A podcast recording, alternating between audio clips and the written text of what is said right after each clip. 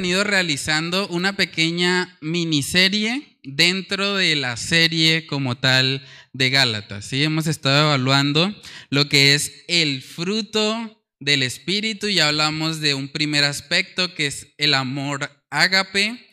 Luego hablamos hace ocho días también acerca del el gozo y hoy vamos a hacer una pequeña pausa en ese estudio porque queremos celebrar y honrar la vida de los padres. Entonces queremos poder mirar a la luz de la palabra de Dios lo que tienen las escrituras que decirnos acerca de la paternidad. Hermanos, y la realidad es que hoy por hoy vivimos en una sociedad que se puede decir que está en crisis respecto a la paternidad bíblica. Cuando yo estaba preparando este mensaje, me tomé la tarea de, buscar diferentes estadísticas acerca de cómo está la paternidad en nuestro país y de verdad que el resultado es bastante preocupante. Algunas de las estadísticas que encontré, después de Sudáfrica, Colombia es el lugar del mundo donde hay más niños creciendo con hogares con padres ausentes y reemplazados por otros familiares, llámese abuelo, tíos, primos, hermanos, etc. Imagínense eso. Después de Sudáfrica somos el segundo país en el mundo donde los niños no crecen con su papá. Es algo muy triste. También encontré, según un estudio que se tituló Mapa Mundial de la Familia, fue publicado en el 2015, se estima que el 84% de los niños que nacen en el país está siendo criado por madres cabeza de familia. El 84% de los niños que nacen actualmente en Colombia no son criados por su papá. Cuando yo veía todo eso, yo decía, pero Señor, estamos muy mal en esto, necesitamos realmente ir a la palabra de Dios, porque todo eso es consecuencia precisamente de que nos hemos apartado de los parámetros que el Señor ha establecido en su palabra. Aunque hay muchos factores en nuestro país que inciden en eso, no podemos decir que todo el 84% de los niños que está sin su padre es como consecuencia del abandono de los mismos. La realidad es que sí, un gran porcentaje es por eso. Aquí en Colombia tenemos problemas como la violencia, los desplazamientos forzados, que también aportan a que estos números sean así, pero también hay que reconocer que una realidad cada vez más frecuente en nuestra sociedad es que los padres no quieren asumir la responsabilidad de sus hijos. Y cada vez vemos más madres solteras porque el papá no quiere responder por el hijo que tuvo con esa persona. Hermanos, y las consecuencias de esto son realmente peligrosas. Algunas consecuencias que están ya demostradas eh, que son consecuencias directas de tener un padre ausente. Aquí están algunas que las, las, coloqué ahí para que podamos reflexionar en la importancia que tiene el rol masculino dentro de una familia. Cuando un padre está ausente de la vida de su hijo, aumenta considerablemente la tasa de suicidios. Los jóvenes que crecen sin un padre a su lado tienen más tendencia a la depresión y a la ansiedad. También se establece que hay más posibilidades de encarcelamiento en la vida adulta para un joven que ha crecido sin su padre. También aumenta el consumo de sustancias psicoactivas como las drogas y demás, tienen problemas emocionales y de madurez y problemas también sociales o relacionales. Todo eso como consecuencia de la ausencia de un padre en su vida. Y cuando vemos todas estas estadísticas y estas consecuencias, de verdad que yo creo que necesitamos pedirle al Señor que nos ayude a desarrollar una cosmovisión bíblica respecto a la paternidad. Porque si no vamos al diseño de Dios, aquel que creó la familia, pues como resultado de eso vamos a vivir alejados de su buena voluntad. Entonces, hermanos, vamos a orar y vamos a pedirle al Señor que nos guíe en este tiempo, sobre todo a los padres, que podamos tener un corazón receptivo para recibir la palabra y que podamos vivir estos principios que enseña la Escritura acerca de la paternidad. Vamos a orar. Padre, queremos pedir de tu gracia, Señor, en este tiempo. Sabemos que la situación, Señor, en nuestro país, en nuestra sociedad, respecto a la paternidad, no es la mejor, Señor.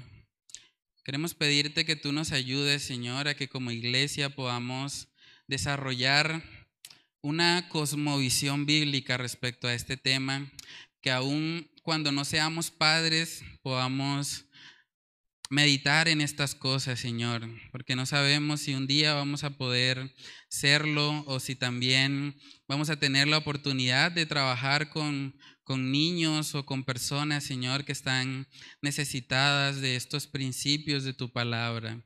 Padre, queremos pedir de tu gracia y de tu favor en este estudio, Señor, que podamos reflexionar y meditar seriamente, Señor, acerca de este tema tan importante para las familias de nuestra iglesia y de nuestras de nuestra sociedad en general, Señor. Pedimos que en tu gracia, Señor, seas hablándonos, que sea tu Espíritu Santo, Señor, convenciéndonos y guiándonos hacia ti. Oramos, Señor, todas estas cosas en el nombre de tu Hijo amado, Jesús. Amén y amén. Bueno, hermanos, vamos a ir a Efesios capítulo 6. Efesios capítulo 6, vamos a estar mirando los versículos del 1 al 4. Efesios capítulo 6, versículos del 1 al 4, dice ahí, hijos, obedeced en el Señor a vuestros padres, porque esto es justo. Honra a tu padre y a tu madre, que es el primer mandamiento con promesa, para que te vaya bien y seas de larga vida sobre la tierra. Y dice en el 4, y vosotros, padres, no provoquéis a ira a vuestros hijos, sino criadlos en disciplina y amonestación del Señor. Algo interesante que vemos en ese pasaje es que la palabra padres que se utiliza en el versículo 1 es la palabra goneus. Esa palabra hace referencia a los progenitores de ambos sexos, tanto a la mamá como al papá. Ellos deben ser obedecidos por sus hijos. Pero cuando nos vamos a Efesios capítulo 6, versículo 4, la palabra que se utiliza ahí para padres es la palabra griega pater. Y pater hace referencia al progenitor masculino. ¿Qué quiere decir eso? Que el versículo 4 está hablando puntualmente a los padres de los hijos. Y es muy importante entender eso, porque aunque la madre también tiene un, aporte muy importante en la crianza de, de los hijos, debemos entender que la responsabilidad principal no única, pero principal, recae sobre los padres. Ese es el primer punto que vamos a estar viendo en esta mañana. Los padres son los principales responsables de la crianza de los hijos son los padres, aunque la labor que hacen las madres es asombrosa y es admirable, como estuvimos estudiando también cuando hablamos acerca de la maternidad, es una realidad que la responsabilidad principal el Señor la delegó sobre el hombre, sobre el hombre. Él es la persona que va a rendir cuentas a Dios por su hogar.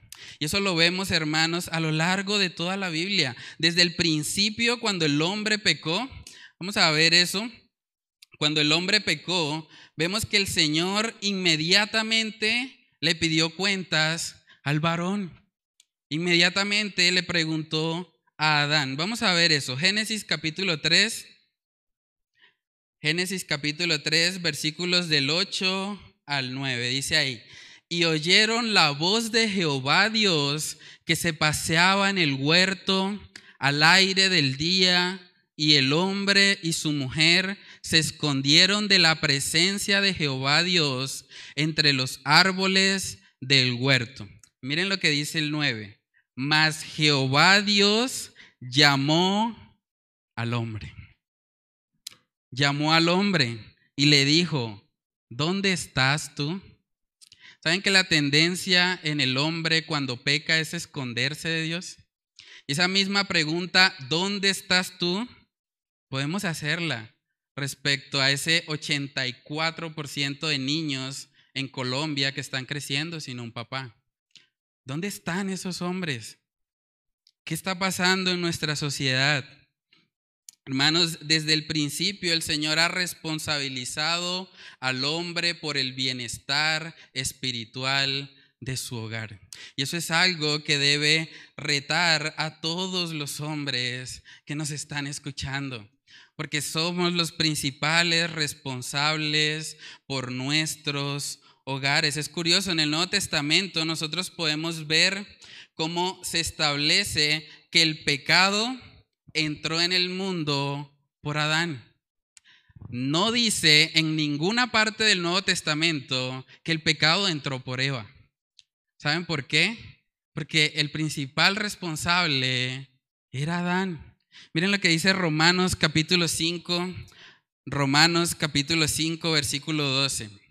Por tanto, como el pecado entró en el mundo por un hombre, y por el pecado la muerte, así la muerte pasó a todos los hombres por cuanto todos pecaron. Es una realidad y un compromiso que tenemos los hombres delante de Dios por velar por ese bienestar espiritual de nuestros hogares.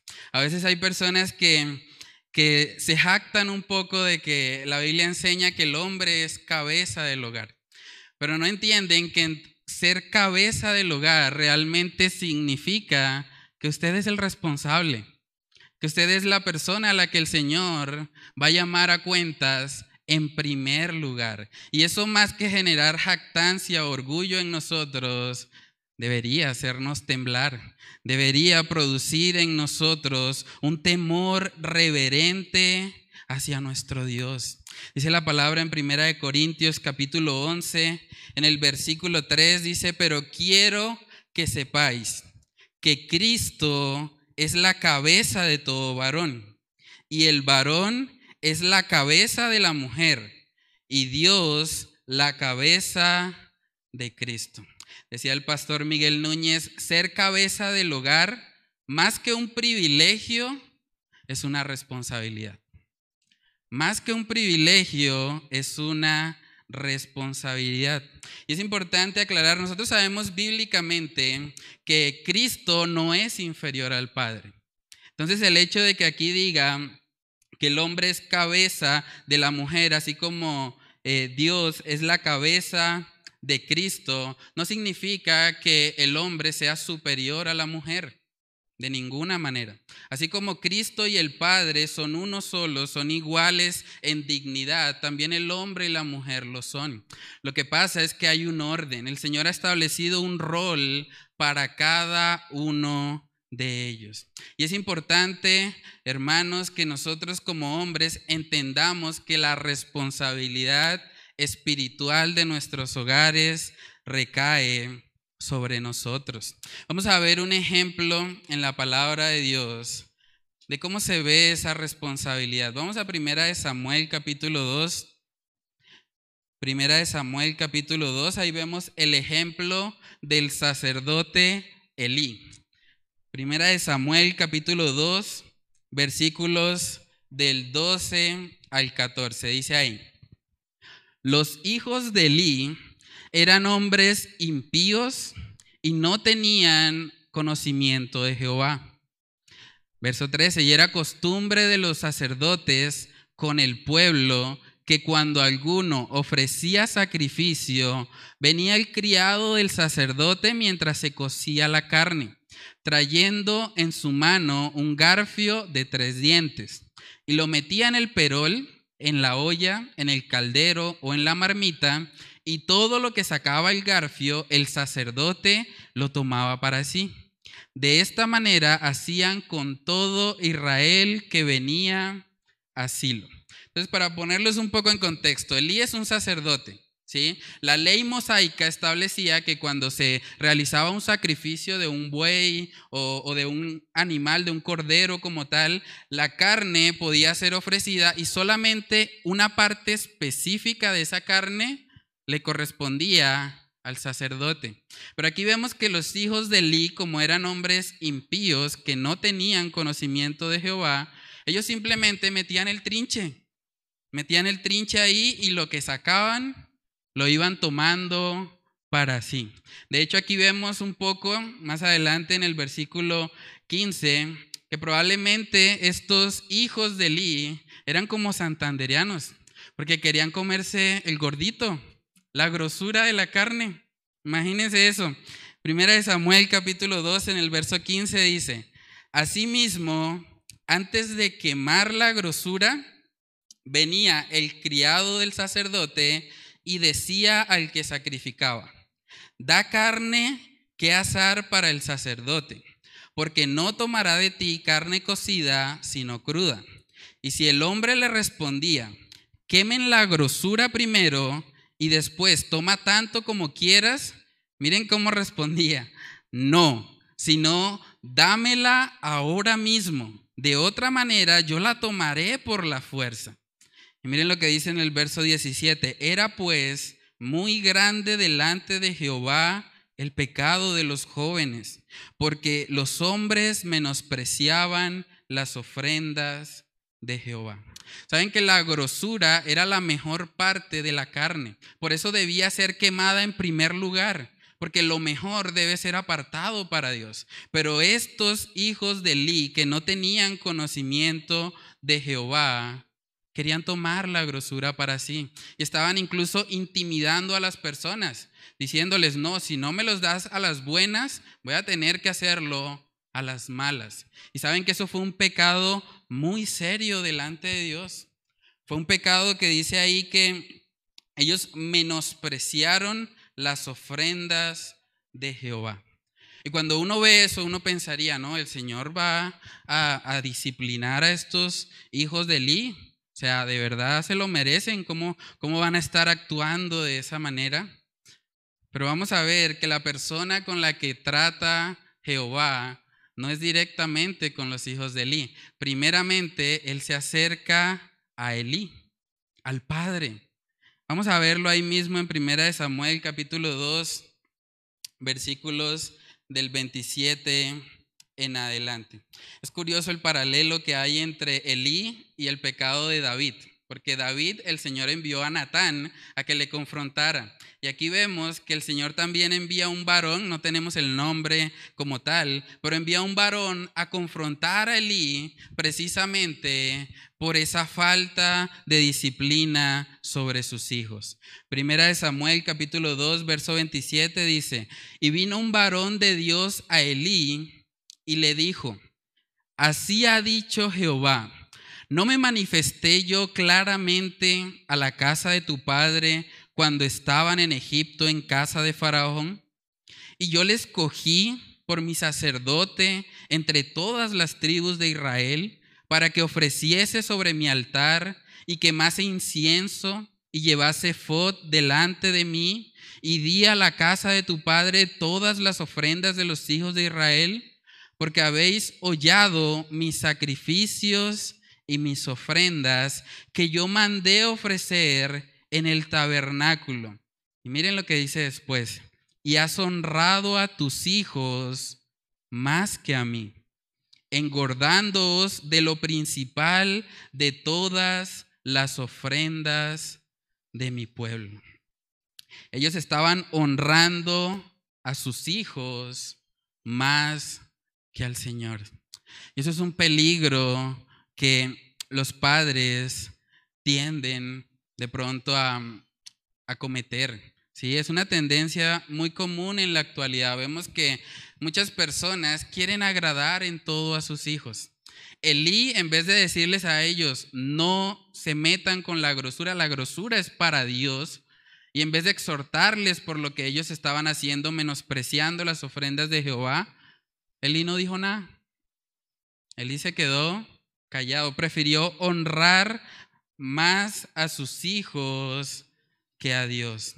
Hermanos, eso es algo de lo que debemos tener mucho cuidado. Los padres que están acá, ustedes deben guardarse de honrar más a sus hijos o querer agradar más a sus hijos, incluso que al Señor. A veces en ese afán de de pronto de, de agradar en todo o de no exasperar al hijo, porque ahorita vamos a hablar un poco acerca de esa parte, a veces se cae en simplemente ser permisivos, pero eso tampoco es amor. De hecho, puede ser todo lo contrario. Vamos a mirar Proverbios capítulo 13, Proverbios capítulo 13, en el versículo 24, miren lo que dice ahí. El que detiene el castigo a su hijo aborrece, mas el que lo ama desde temprano lo corrige. Hermanos, basados en este texto, podemos decir que Elí amaba a sus hijos, o más bien parece como si los estuviese aborreciendo, porque ese pecado en últimas iba a tener consecuencias delante de Dios. Y eso es lo que debe también animar a, los padres a exhortar a sus hijos. Hay que exhortarlos porque ese pecado no es menos pecado porque sean sus hijos. De pronto es una tendencia eh, muy común. A veces eh, el padre ve al hijo como su adoración, como la cosa que más quiere de pronto en esta tierra, pero a pesar de eso, el pecado sigue siendo pecado. El pecado sigue siendo abominable delante de Dios. Cuando los hijos pecan, hay que corregirlos. No hay que permitir que ellos vivan en su pecado. La forma de amar a los hijos es precisamente ayudarles a luchar contra esa necedad que traen de fábrica. La traen ya en sus corazones.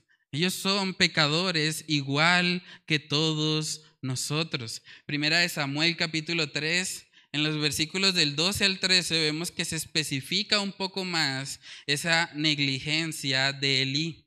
Primera de Samuel capítulo 3, verso 12 dice, aquel día yo cumpliré contra Elí todas las cosas que he dicho sobre su casa, desde el principio hasta el fin.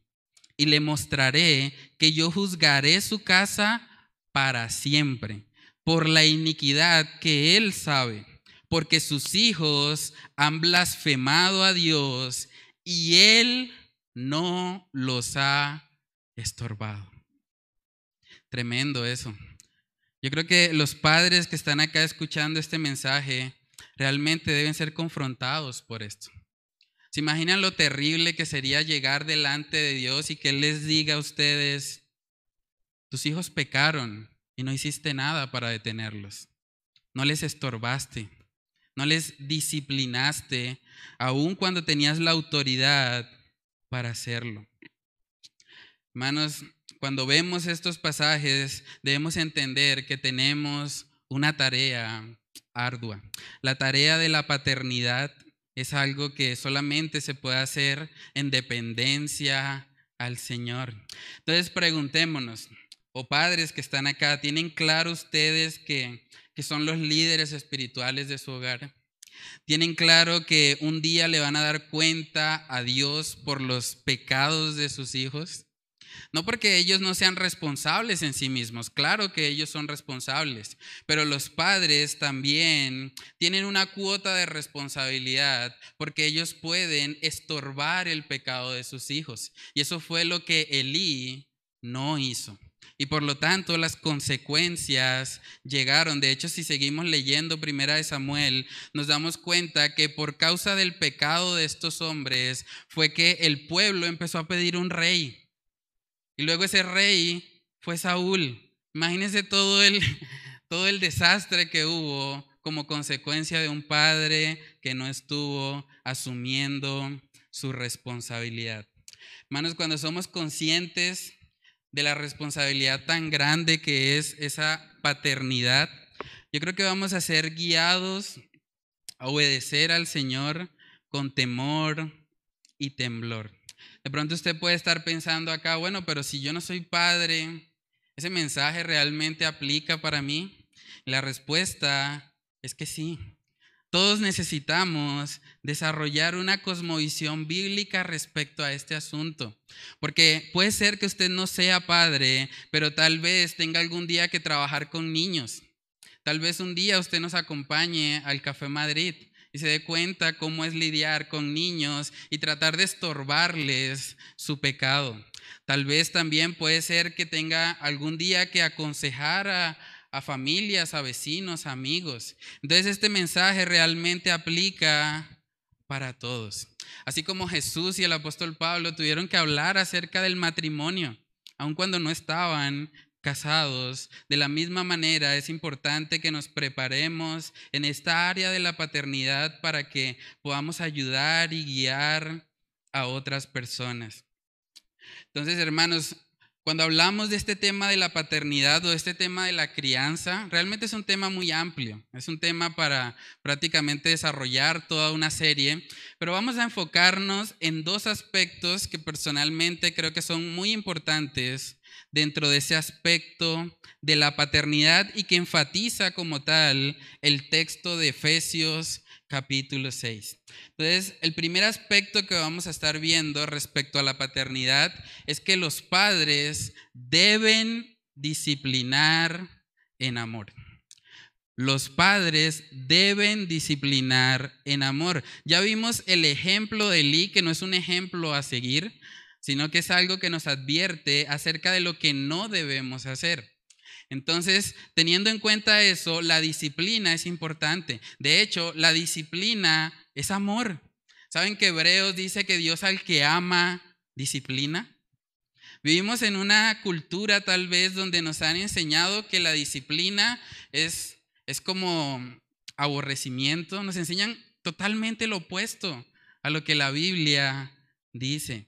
Pero realmente, hermanos, a la luz de la palabra de Dios y a la luz de Dios como Padre de los creyentes, vemos que la disciplina es amor. De hecho, en el texto base que estamos viendo, Efesios capítulo 6, en el verso 4, dice, y vosotros no provoquéis a ira a vuestros hijos. Y miren el contraste, sino criadlos en disciplina y amonestación del Señor. Sea lo que sea, criarlos en disciplina y amonestación del Señor es lo opuesto a provocarlos a ira. ¿Cierto? Porque dice, no los provoquen a ira, en lugar de eso, críenlos en disciplina y amonestación del Señor. Entonces, cuando hablamos de la disciplina, no necesariamente estamos hablando de hacer enojar a nuestros hijos o de pronto exasperarlos, porque también la Biblia nos advierte acerca de eso. Vamos a Colosenses capítulo 3. Colosenses capítulo 3, en el versículo 21, dice ahí, padres, no exasperéis a vuestros hijos para que no se desalienten. Saben que cada vez que la Biblia en el Nuevo Testamento se refiere a los padres, ¿Les está recordando eso? Que no los exasperen. Si nosotros nos trasladamos unos casi dos mil años atrás, imaginemos que somos miembros de la iglesia de Colosas. Si usted hubiese sido un miembro de la iglesia de Colosas, toda la información que tendría acerca de cómo criar a sus hijos sería Colosenses 3:21. Padres, no exasperéis a vuestros hijos para que no se desaliente. Imagínense eso. Porque es muy importante que los padres no disciplinen de tal manera que los hijos sean provocados a ira o sean desanimados. Entonces es un reto para todos los papás, porque encontrar ese equilibrio entre disciplinarlos, pero hacerlo de tal manera que ellos no se exasperen o que no sean provocados a ira, es algo que solamente podemos hacer en dependencia al Señor. En dependencia al Señor. Dice la palabra también en Proverbios capítulo 29. Proverbios capítulo 29, en el versículo 15 dice algo ahí también que es completamente contracultural. Dice, la vara y la corrección dan sabiduría, mas el muchacho consentido avergonzará a su madre. Eso es interesante. Dice que la vara y la corrección, ambas cosas son necesarias. No solamente la vara, porque a veces eh, venimos de pronto de, una sociedad en la que se exalta mucho el tema del castigo físico, pero realmente aquí vemos que hay dos aspectos. No solamente es la vara, debe haber corrección. Yo no sé si a ustedes les pasó, pero yo vengo de una cultura en la que las madres decían frases como, es que le voy a dar una buena muenda para que aprenda. O sea, están confiando en que entre más duro le doy, él va a aprender. Pero no es eso lo que vemos aquí.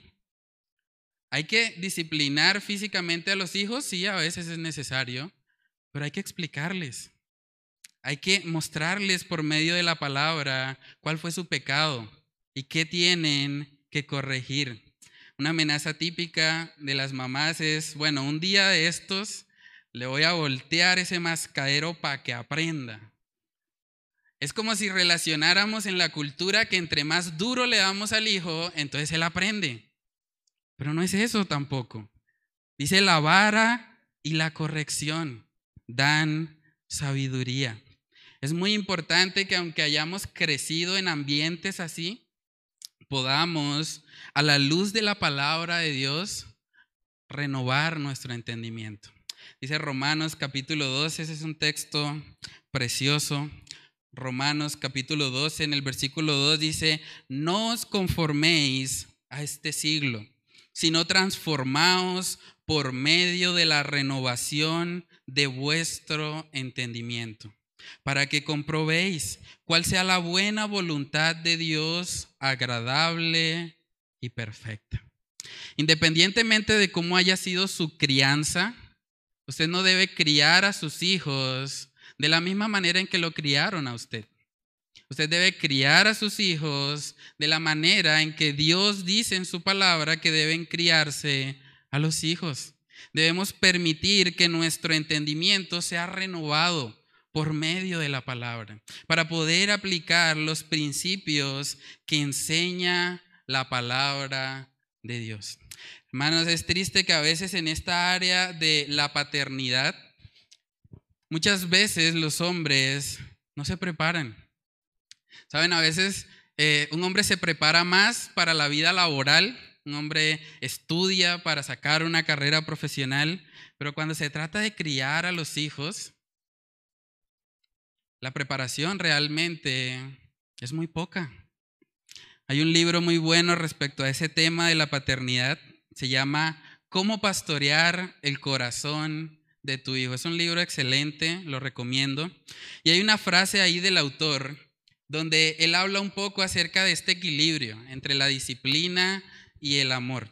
Dice ahí, los padres no castigan a sus hijos por ira, vergüenza o retribución, sino para enseñar a los hijos que desafiar a la autoridad traerá consecuencias. O sea, cuando se va a disciplinar a un hijo no hay que hacerlo en ira, hay que hacerlo en amor y entendiendo que es para que él aprenda una lección. Saben que cuando dice la palabra en Hebreos capítulo 12 que Dios al que ama disciplina, dice también que la disciplina al principio es causa de tristeza. No es causa de gozo para el hijo recibir la disciplina, pero cuando eso da fruto, realmente es un fruto apacible. Hermanos, no es casualidad que la historia de Elí haga parte de las escrituras. Saben que todas las historias del Antiguo Testamento, dice la palabra, que fueron eh, escritas para amonestarnos a nosotros. Vamos a Primera de Corintios capítulo 10.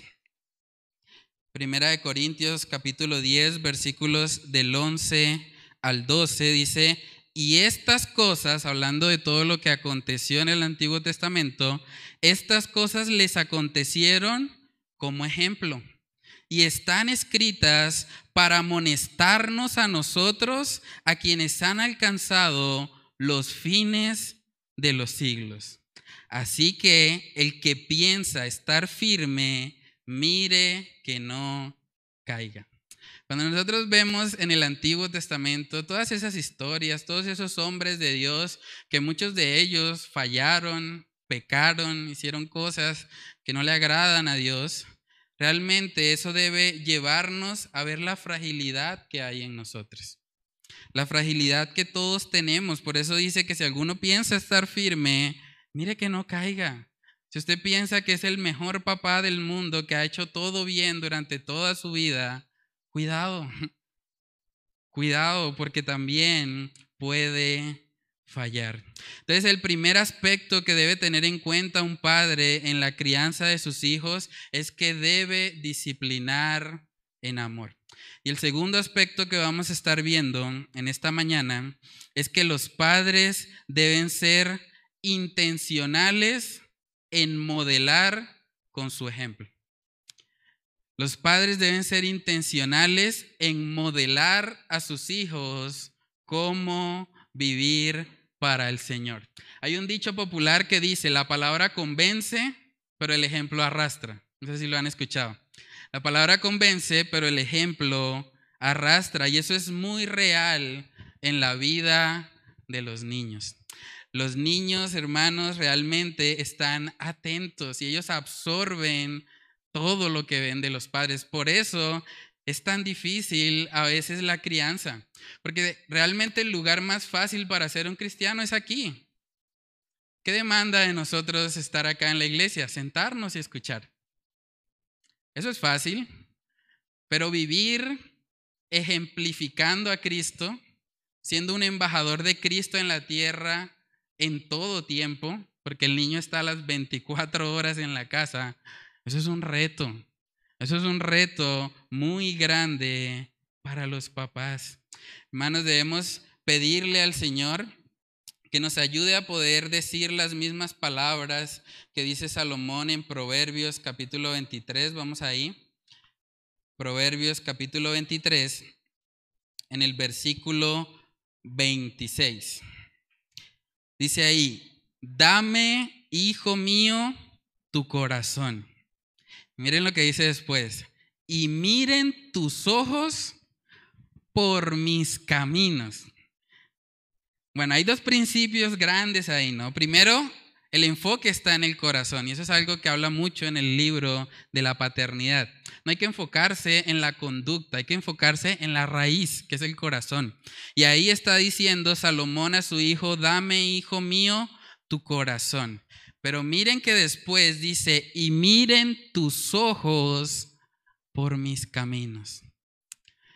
Padres que están aquí en esta mañana, ¿ustedes podrían decir lo mismo? ¿Podrían decirle a sus hijos, mira mis caminos, para que aprendas cómo se vive la vida cristiana? O vayámonos al Nuevo Testamento, cuando el apóstol Pablo decía, sed imitadores de mí, así como yo de Cristo. Ahora es importante aclarar que eso no quiere decir que el padre tenga que ser perfecto, para nada. Antes, cuando sus padres le permiten ver a sus hijos su debilidad, su fragilidad, eso les ayuda muchísimo. Les ayuda a ellos a entender cómo, cómo se reacciona cuando pecamos. ¿Saben que es triste que hay padres que nunca le piden disculpas a sus hijos? Ellos les están diciendo indirectamente que son perfectos, nunca han tenido que pedirle perdón por nada, siempre los han disciplinado correctamente.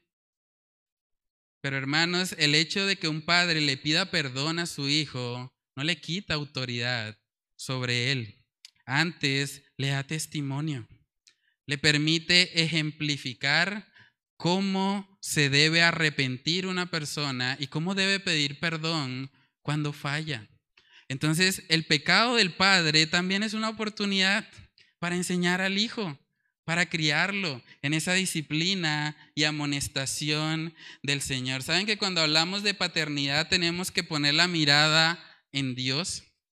Uno de los atributos de Dios es que Él es un padre. Dios se refiere a sí mismo como un padre y Él nos insta a mirarle a Él para que de esa manera podamos vivir la vida cristiana. Dice Mateo capítulo 5, Mateo capítulo 5, versos 44 al 45, ahí dice, pero yo os digo, amad a vuestros enemigos, bendecid a los que os maldicen, haced bien a los que os aborrecen y orad por los que os ultrajan y os persiguen, para que seáis hijos de vuestro Padre que está en los cielos, que hace salir su sol sobre malos y buenos, y que hace llover sobre justos e injustos. Ver el ejemplo de Dios en esas cosas, en la gracia común que Él derrama sobre todos los hombres, sean buenos o malos, es un ejemplo para nosotros poder amar a esos enemigos para también extenderles un poco de gracia. Saben que ninguno de ellos merece siquiera salir, que salga el sol por encima de ellos o que llueva. Nadie lo merece, pero el Señor nos permite ver su ejemplo para que de esa manera también sepamos cómo debemos actuar en esta tierra. Es muy importante que los padres modelen a Cristo Jesús que guíen a las personas hacia Él. Como decía el hermano Yesid en, en el devocional de arranque, no nos predicamos a nosotros mismos. Por lo tanto, no se preocupe si usted peca y tiene que pedirle perdón a su hijo. No se preocupe por eso, no se trata de usted, se trata de Cristo. Compártale de Cristo, compártale que a pesar de su pecado y de su maldad, Cristo le ama. Cristo le ha salvado que usted pueda arrepentirse, puede acercarse confiadamente al lugar santísimo por la obra perfecta de Cristo en la cruz. Saben que una de las quejas más comunes y tristes en la vida de los hijos de los pastores es que ellos ven hipocresía en ellos. Y por tal vez tratar de aparentar una vida perfecta, una vida sin mancha, realmente le están transmitiendo a sus hijos que la palabra de Dios realmente no tiene poder para transformar sus vidas. Realmente la palabra de Dios es algo que pasa a un segundo plano. Y eso es algo muy, pero muy triste. Debemos guardarnos de la levadura de los fariseos. Miren lo que dice Mateo capítulo 23 en el verso 3. Dice, así que, está hablando el Señor Jesús, todo lo que os digan que guardéis, guardadlo y hacedlo, mas no hagáis conforme a sus obras, porque dicen y no hacen. Qué triste, hermanos, que el testimonio de un hijo para con su padre sea el mismo testimonio que Jesús está hablando aquí de los fariseos. Mi papá es alguien que dice, pero no hace. Eso es algo de verdad muy triste. Por eso los padres siempre deben apuntar al corazón. Sean transparentes con sus hijos. Háblenles abiertamente del pecado. El padre está ahí para instruir a sus hijos. Parte de amonestarlos em, en el Señor es precisamente eso, mostrarles lo que enseña la palabra de Dios. Vamos a mirar Deuteronomio capítulo 6. Deuteronomio capítulo 6, ese es un texto muy conocido y muy aplicable respecto al tema de la crianza. Deuteronomio capítulo 6, los versículos del 6 en adelante, dice ahí, y estas palabras que yo te mando hoy estarán sobre tu corazón eso es clave, hermanas. Y estas palabras que yo te mando hoy estarán sobre tu corazón. Luego dice en el 7, y las repetirás a tus hijos y hablarás de ellas estando en tu casa y andando por el camino y al acostarte y cuando te levantes y las atarás como una señal en tu mano y estarán como frontales entre tus ojos y las escribirás en los postes de tu casa y en tus puertas. ¿Sabes? Saben que antes de decir y las repetirás y las repetirás en este lugar, en este contexto, antes de todo eso decía, estarán sobre tu corazón. Porque si esas palabras no están primero en el corazón del Padre, toda esa repetidera de la palabra realmente va a tener un efecto opuesto en la vida del hijo. Él va a pensar que su papá es alguien que predica, pero no aplica. Es alguien que dice creer en Dios, pero que realmente en la práctica no es así. Y por eso es un gran reto para los padres poder modelar a Cristo Jesús. Poder entender que son los principales responsables del bienestar de su hogar y que en dependencia de Dios y en dependencia de su Espíritu Santo pueden decir las palabras que Josué dijo en el capítulo 24, versículo 15. Josué capítulo 24, verso 15. Josué conociendo al pueblo, al pueblo de Israel, cómo ese pueblo se había apartado de Dios, habían hecho ídolos, habían hecho un becerro de oro.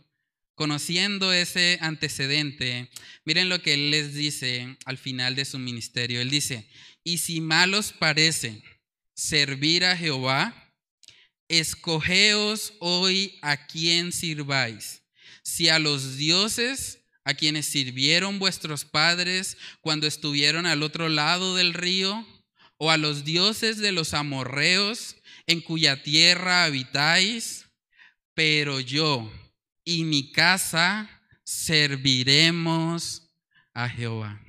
Hermanos, eso no es un error de ortografía. Eso no quiere decir que a él se le olvidó que, que el burro va por delante, como dice el dicho. No es eso. Realmente él está reconociendo que es su responsabilidad. Pero yo, y mi casa serviremos a Jehová. No importa lo que el mundo diga, no importa lo que otros piensen, no importa si todo el mundo vive una vida de desenfreno, de pecado, no importa si las cifras de la paternidad que vimos al principio siguen aumentando, cada vez hay más madres solteras, cada vez hay menos padres responsables que amen al Señor, que se sacrifiquen por sus hijos. No importa lo que pase en el mundo, yo y mi casa serviremos a Jehová. Eso debe ser una resolución de cada padre. Yo les animo a los padres que están acá, que ustedes puedan decir esas mismas palabras. Yo y mi casa serviremos a Jehová. Ese debe ser el anhelo de todo padre que ama al Señor que su casa, que su hogar sea completamente dependiente del Señor. Pero saben que para poder vivir esa realidad es necesario que primeramente seamos hijos de Dios. Si de pronto hay alguien aquí en esta mañana que, que no ha experimentado esa relación personal con Cristo Jesús, que no ha experimentado ese Abba Padre, del que hablábamos también en el libro de Gálatas, usted no puede en sus propias fuerzas ser un buen padre. Usted necesita primero ser un hijo de Dios para que siendo un hijo de Dios usted pueda modelar su ejemplo. Vamos a ver en Juan capítulo 1, versículo 12, la manera como usted puede ser declarado hijo de Dios. Dice en Juan capítulo 1, versículo 12, mas a todos los que les, le recibieron, a los que creen en su nombre, les dio potestad de ser hechos hijos de Dios. La forma como usted va a ser un padre temeroso del Señor, un padre que cría a sus hijos en la disciplina y amonestación del Señor, es primeramente rindiendo su vida a Él. Es reconociendo que usted ha pecado y que su pecado le aleja de un Dios santo, santo, santo, pero que al mismo tiempo cuando ese pecado abundó, la gracia de Cristo sobreabundó. Y por medio de esa gracia usted puede vivir una vida nueva. Entonces, si usted no ha dado ese paso, si usted no ha creído en Cristo Jesús para salvación, yo le animo a que hoy sea el día, que hoy sea el día en que usted pueda ser hecho un hijo de Dios, para que como hijo de Dios usted pueda reflejar el ejemplo de paternidad que tenemos en Él. Porque es en Dios donde aprendemos cómo ser buenos padres. Es Él el que nos da los principios para poder vivir conforme a su buena voluntad.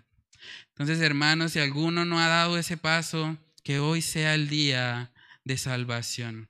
Vamos a cerrar con un video que espero que pueda ser de bendición para ustedes. Está basado en una película que se llama Reto de Valientes. Si usted no tiene plan para esta tarde, le recomiendo busque la película, véanla en familia. De verdad, habla mucho acerca de lo que hemos estado hablando hoy y de cómo la ausencia de un padre afecta considerablemente la vida de los hijos. Entonces vamos a ver el video y espero que podamos reflexionar acerca de este asunto.